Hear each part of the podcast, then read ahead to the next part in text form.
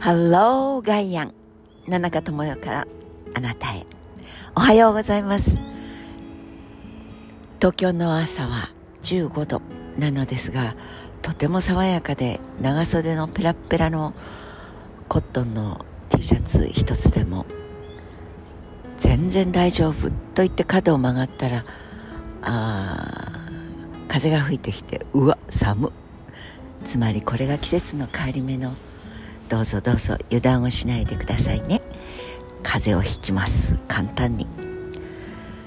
えー、お日様がニコニコ笑ってくれている通りは爽快に初夏の感じです。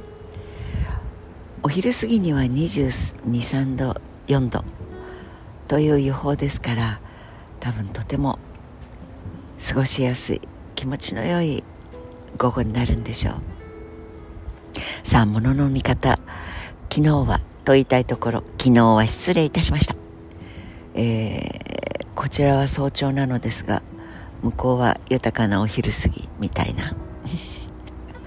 えー、ズームの国際会議があって、えー、どうしても、えー、時間を取れませんでした。怒られました。ったらちょっと先に録音しといていいんじゃないの？と。そうです。でもちょっと5月はとりわけ5月はですね、えー、お外へ出て雨の日であっても何であってもこの早朝の東京の空気の中でお話をしたいなと思っていたものでうむうむしながら昨日はお休みを頂戴してしまいました。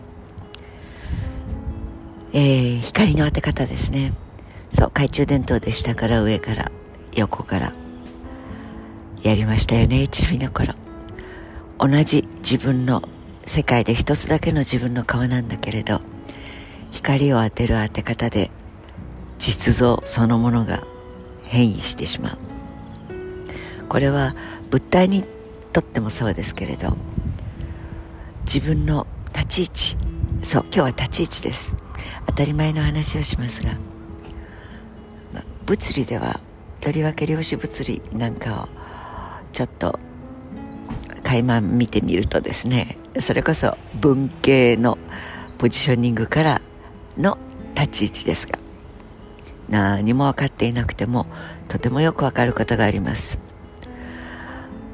かの世界では実態がどういうものであるかということよりも観察者のお前さんはどこに立ってその実態を突き詰めたいと思うものに対峙してるかということがそのことの方が大事なんだっていう。これは例えばあいろんな例がありますがちょっと分かりにくいけどとても分かりやすい。高校時代チョコレートはチョコレートロッテ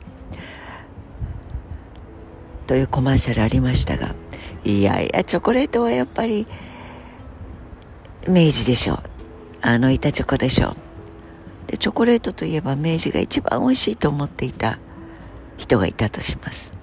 ところが大学生になって大学そう思いっきり大好きな人と出会えちゃったりする。なんていう時にその人がそのボーイが韓国の人だった。ものすごく素敵で大好きでということ。あるいは例えばコリアンムービーコリアンストーリー素敵ですよね。ヘイトスピーチ冗談じゃない。あなた自分のこと何だと思ってるわけ？漢字も文化もはるか昔を遡れば韓半島から伝わってきて陶磁器にしても先生は全て。高麗高栗シーラ白木。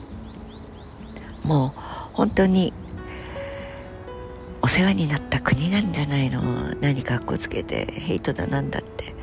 そういう人は西洋から見たらお前黄色い肌でジャパンはなんか黄色いお猿さんとかヘイトスピーチをする人はヘイトスピーチのすぐにやられる方になります。あそうそう。さっきのチョコレートの話ですよね。でそんな韓国の素敵な青年に声をしちゃったりするとなんか突然ロッテのチョコレートがやっぱり美味しくない？みたいな。甘さが違う。チョコレートロッテです。それは自分の立ち位置が非常にロッテに近くなってロッテがやっぱり素敵だって重光さんのロッテ。ある大学生が韓国に行ったら韓国にもロッテがあるんですねと言ってびっくりしてた。話を聞いたことがありますがいやいやロッテはもう今の若い人ご存知ですよね。あの日本でロッテがあるということに本来だったら驚く。まあそうにニューヨークに行ったらニューヨークにもあ違う違う逆逆。ニューヨークの友達が羽田に降りたら大きな SONY の看板を見ていや日本にもソニーって来てるんだ。すごいね進出が早いとか言ったこれは70年代の話ですが、まあ、いずれにしても自分がそのメーカーでもですよ。チョコレートですもんですよ。何であるにせよそこにどう向き合っているか。どれぐらいの心理的な距離があるかということがそのチョコの味まで変えてしまうということです。だから今これが真実だと思っている。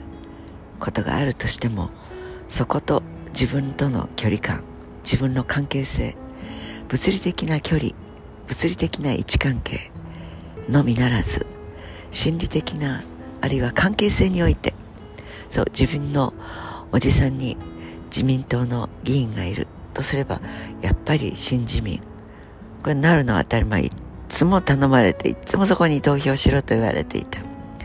ところが自分のおじさんに立憲民主がいた共産党がいたなどということになればそりゃもちろんいや結構ね嫌われてるけど国会の中継見てみろよ。